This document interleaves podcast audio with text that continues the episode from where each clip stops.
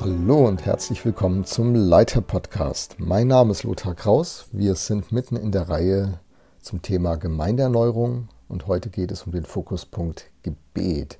Gemeindeerneuerung kann natürlich nicht gelingen ohne Gebet, so die These.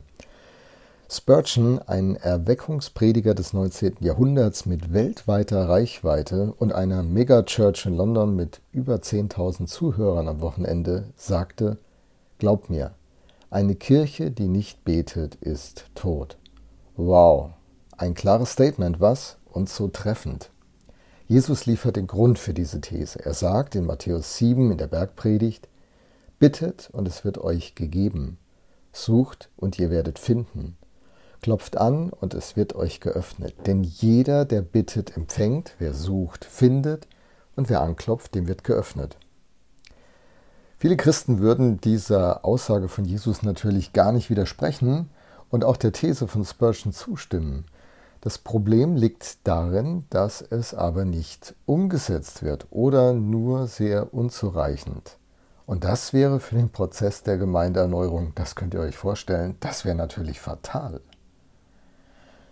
Der Apostel Jakobus treibt es dann auf die Spitze in Jakobus 4, Verse 2 und 3. Er sagt, Ihr habt nichts, weil ihr nicht bittet. Ihr bittet und empfangt nicht, weil ihr übel bittet, um es in euren Lüsten zu vergeuden. Huh. Gebetslosigkeit und falsche Motive. Das sind also die zwei Themen, die Jakobus hier anspricht.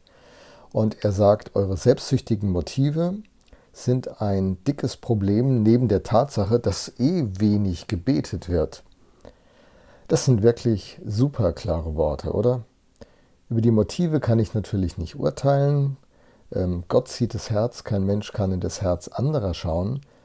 Aber ob eine Kirche viel betet, ob die Leute der Kirche viel zusammen beten, Gott etwas zutrauen, zu ihm gehen, ihn bitten, das kann man schon mitbekommen. Und so ging es mir auch im November 2014, als ich diese Rolle hier mit Heike zusammen in Gifhorn annahm.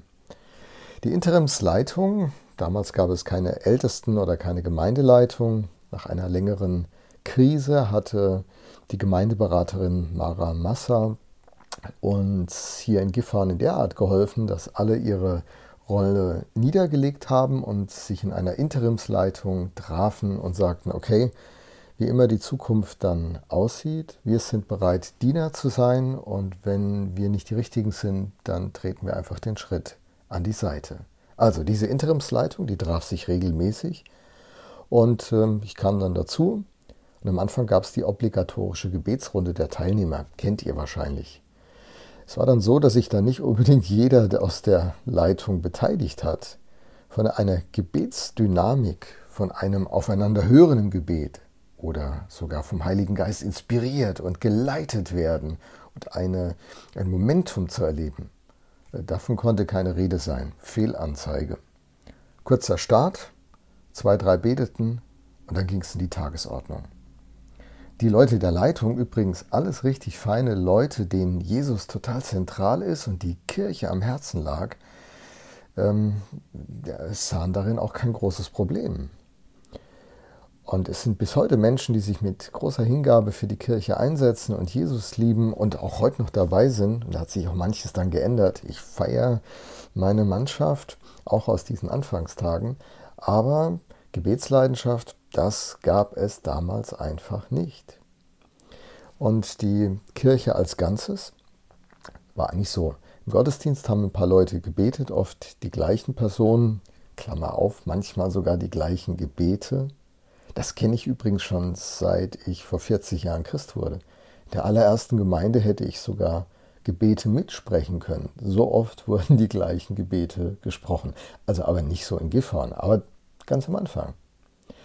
Dann Kleingruppen. Kleingruppen gab es eh nur wenig, vielleicht drei oder vier. Es gab auch Gebetskreise, zwei, vielleicht drei Gebetskreise. Die wurden aber alle nur von einer Handvoll Leute der Gemeinde besucht. Die große Mehrheit der Kirche betete einfach nicht zusammen. Und was ich ganz tragisch fand, da war auch kaum ein Verlangen danach. Man suchte keine Wege, wie das von den Formen her gut gelingen könnte, von den Zeiten passen würde. Da war wenig Pulsschlag. Das ist jetzt eine ziemlich unangenehme Bilanz, die ich hier ziehe, oder? Ähm, aber ich vermute mal, dass das nicht Gifhorn-spezifisch ist. Es ist ja der fünfte Prozess der Gemeindeerneuerung, den ich anleite.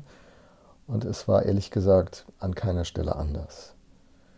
Eine Gemeinde, die nicht betet, ist dabei zu sterben. In Anlehnung an Spurgeons Zitat. Okay, Fakten sind Freunde, es muss ja nicht so bleiben.